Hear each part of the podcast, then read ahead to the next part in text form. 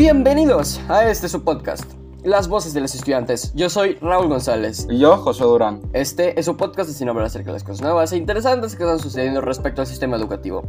Hallazgos que benefician o afectan a la población, cosas que tienen que ver con el altruismo, eventos cívicos, entre otras cosas. Todo esto visto desde el punto de vista de un estudiante de preparatoria. Y no solo eso, también vamos a estar haciendo esto en tan solo 6 minutos o hasta menos. Así pueden estar constantemente informados sin necesidad de mucho tiempo. Claro que sí, mi estimado, ya que este es el Día Internacional del Cáncer de Mama. Queremos compartir información acerca de en qué consiste este, dar consejos acerca de cómo ayudar a la gente que conozcas que quizás esté pasando por este difícil proceso. Y con esto, dar conciencia a nuestro público sobre esta enfermedad. También queremos hablar acerca de las donaciones de sangre en nuestro país, México. Por supuesto, vamos a ello. Verán, para comenzar, hablemos del Día Internacional del Cáncer de Mama que se celebra el 19 de octubre. Este tiene como objetivo sensibilizar a la población general acerca de la importancia que esta enfermedad tiene y cómo afecta a las personas que la sufren. Esperando, por supuesto, que esto haga conciencia, dando un mensaje clave, que es la importancia de la detención precoz de esta enfermedad, ya que es una característica de esta, es que si no se trata a tiempo, puede ser mortal. Teniendo esta información, el cáncer de mama es algo que puede afectar a cualquier persona. Se da más en mujeres que en hombres. Sin embargo, es importante que todos tengamos precaución, ya que este se puede dar en cualquier persona de cualquier edad desde la adolescencia. Oye, ¿y por qué no les contamos también cómo se origina el cáncer de mama? Claro, mira, el cáncer de mama ocurre cuando las células de la mama comienzan a crecer de forma anormal y se dividen más rápido las, que las células sanas hasta que continúan acumulándose formando un tumor. Vaya, hay que saber cómo cuidarnos para intentar disminuir el riesgo de tenerlo, ¿no? Así que compartamos a nuestras escuchas unos cuidados para que ustedes lo pongan a prueba. Los cambios en el estilo de vida pueden disminuir el riesgo de cáncer mamario.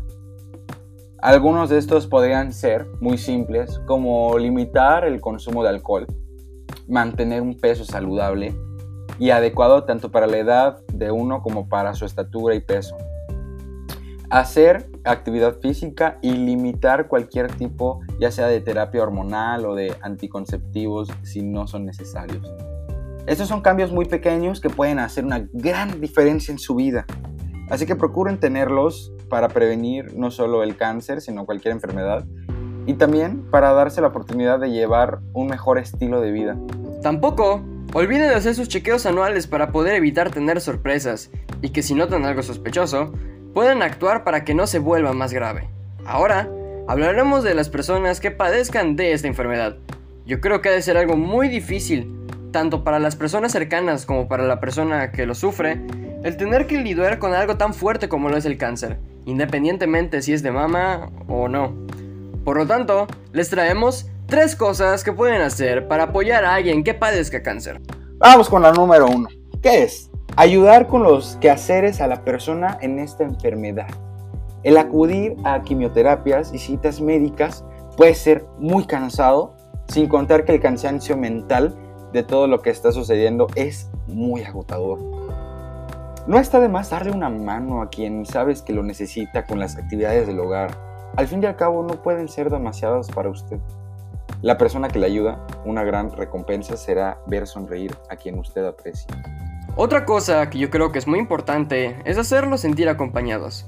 Al ser este un momento difícil en la vida de esa persona, sería bueno que sintieran que tienen a alguien que la apoya y que para lo que necesita hablar con esa persona. Esto también podría ser muy importante para el estado anímico de quien padece esa terrible enfermedad. Y eso los ayudaría a salir adelante, ¿no creen? Como último, si conoces a alguien que padece de cáncer, no lo dejes ir solo a sus citas médicas y quimioterapias. Sería muy bueno que los acompañaras ya que tienden a salir débiles de estos. Dales un hombro en que apoyarse. Cambiando de tema, en México, la donación de sangre altruista es algo que se promueve mucho, ya que la donación de sangre es vital para el tratamiento de enfermedades crónicas, salvar vidas en padecimientos como leucemias y en situaciones de gravedad extrema que usualmente lo requieren. La donación altruista en México lamentablemente disminuyó por la pandemia, ya que antes era del 3.5% y gracias al COVID-19 ha disminuido. Sin embargo, desde que están reactivando la actividad en prácticamente todo se separa, que la gente vuelva a donar eventualmente de la misma manera que lo hacían antes. ¿O no, Raúl? Sí, Josué. De hecho, El IMSS y Facebook inesperadamente se unieron en junio de este año con el fin de completar una misión, promover la donación altruista y oportuna de sangre. ¿Por Facebook? ¿Cómo así? Sí, se decretó que la red de bancos de sangre del IMSS podría solicitar donantes a través de esta red social. La empresa reveló que a nivel global, más de 100 millones de personas se inscribieron para ser parte de este proyecto, y la herramienta está disponible en 37 países. Esto funciona ya que al necesitar una donación de sangre, el mecanismo se activa cuando en uno de los hospitales se requiere una donación. Así que se activa una alerta cuyos usuarios de Facebook que estén registrados para este servicio recibirán dependiendo de si están cerca a la unidad hospitalaria que requiere donantes. Suena fabuloso, ¿no es así? Espero que muchos de nuestros escuchas se unan a este programa, ya que se ve con una manera sencilla de donar sangre, sin contar que podría salvarle la vida a alguien tan solo con un simple acto de altruismo. En fin, todo lo bueno tiene que llegar a su fin, ¿no? Así que tenemos que irnos ya. Espero les haya agradado este podcast ya que estaremos subiendo un capítulo nuevo cada viernes a las 5 de la tarde sin falta. Tampoco olviden seguirnos en Instagram, Twitter, Anchor y Spotify como arroba las voces de los estudiantes y seguirnos también en las redes sociales de Repartiendo un poco de mí en Facebook. Recomiéndenos con sus amigos, familiares o cualquier persona que sepan que puede disfrutar de este contenido. Sin nada más que decir, yo soy Josué Durán. Y yo, Raúl González, y esto fue Las Voces de los Estudiantes.